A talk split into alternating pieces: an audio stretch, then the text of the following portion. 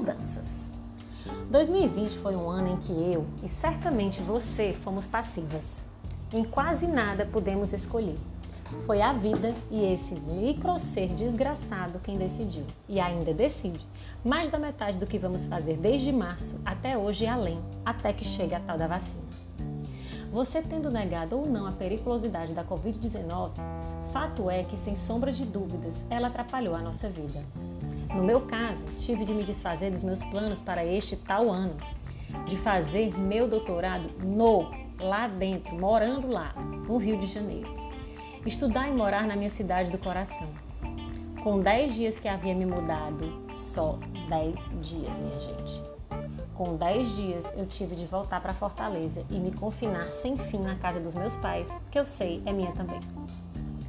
Como quem entra no mar revolto e leva um caldo atrás do outro, eu fui tocando, ou pior, bolando, nesse ano tentando encontrar um respiro entre um tsunami e outra. Tudo em vão.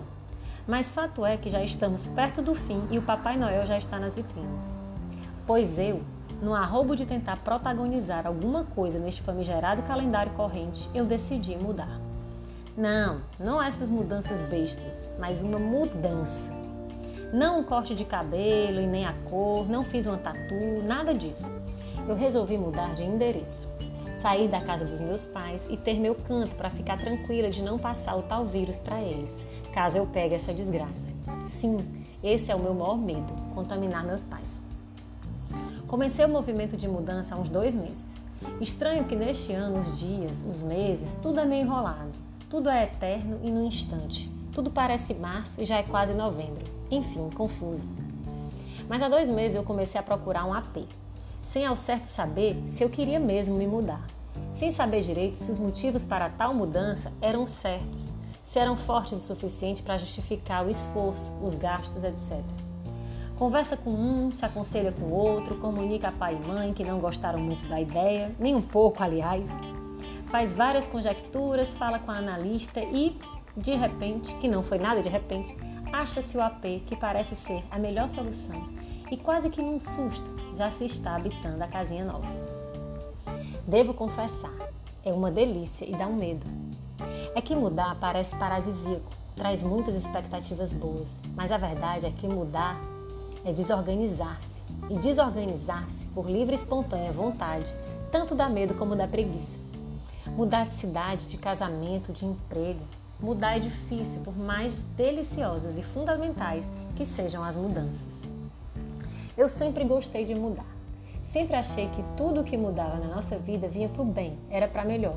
Traria outras coisas e elas seriam boas. Contudo, é bem verdade que nos últimos anos eu fui perdendo meu otimismo.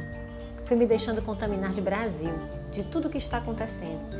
E junto com o nosso país, eu fui adoecendo. Sinto muita falta do tempo em que eu achava a felicidade ao alcance da mão e que a tristeza que era inconveniente. Hoje penso que a felicidade precisa ser conquistada todo dia e que na verdade ela está nos detalhes.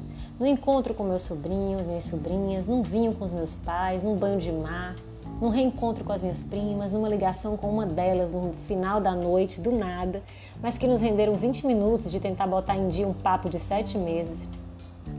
A felicidade está em programar o depois daqui. Está no olhar, numa palavra de apoio, no amigo que te liga de longe, em saber dos planos da família, um sushi à distância, um happy hour no play do prédio com pouca gente, mas a melhor gente para se estar junto nesses tempos. E para mim, que era motivo de muita alegria, encontrar quem eu não via há meses na garagem do prédio. Eu ficava tão feliz quando encontrava alguém, ficava gritando de longe para a pessoa. Daí que eu divaguei falando da felicidade e me perdi na mudança. Mas quem está encontrado em 2020 que me atira a primeira pedra? Eu me mudei para um bairro distante do dos meus pais, pois foi a melhor proposta que achei, justamente por ela poder ser temporária, pois num ano tão ruim, nada pode ser tão definitivo. E ainda que a frase esteja cheia de pois, como quem tenta explicar essa arrumação para si mesmo, eu me permiti mudar, sem certezas, tentar algo novo sem estar 100% convicta, como gosto de estar quando tomo decisões. Munida de coragem, com os medos na bagagem, eu vim para um canto que chamo de meu, para um lugar que não sei por quanto tempo fará parte da minha história, que vai me acompanhar nessa jornada estranha e difícil que está sendo tudo. Recentemente eu aprendi que os franceses têm a expressão chemois para designar lá, que muita gente se confunde com casa, mas não é. Lá é onde a gente se acolhe, onde a gente se sente em casa, mesmo não sendo nós. É onde o coração acalma, onde nos sentimos pertencentes, seguros e, na maior parte do tempo, espero, felizes. Pois é daqui, desse meu novo lar, daqui dessa alma que eternamente busca um colo, um canto, um porto, daqui desse apezinho mais charmoso do cocô, é daqui que eu espero trilhar um rumo, um atalho, um desvio, como naquelas estradinhas lindas que por vezes não dão em lugar nenhum, mas vale pelo percurso. Daqui pretendo, mesmo com medo, me lançar no mar de novo. Não estou conseguindo encerrar a crônica, porque mudança não é nada definitivo. Mudança é colocar-se em transformação, é colocar-se no gerúndio, é permitir-se um passo em falso, um arranhão, mas é deixar-se invadir pela vida, é conhecer gente nova, talvez não pelo distanciamento. Dá para fazer amizade com máscara e a um metro e meio? É deixar-se admirar outro cenário, é se pôr em desconforto, buscando aconchegar-se. Tenho fé, vai dar certo. Essa foi a crônica dessa semana aqui no Trilhando Palavras. Se você quiser passar lá no blog, se deixar nos comentários, eu vou ficar bem feliz. Um beijo.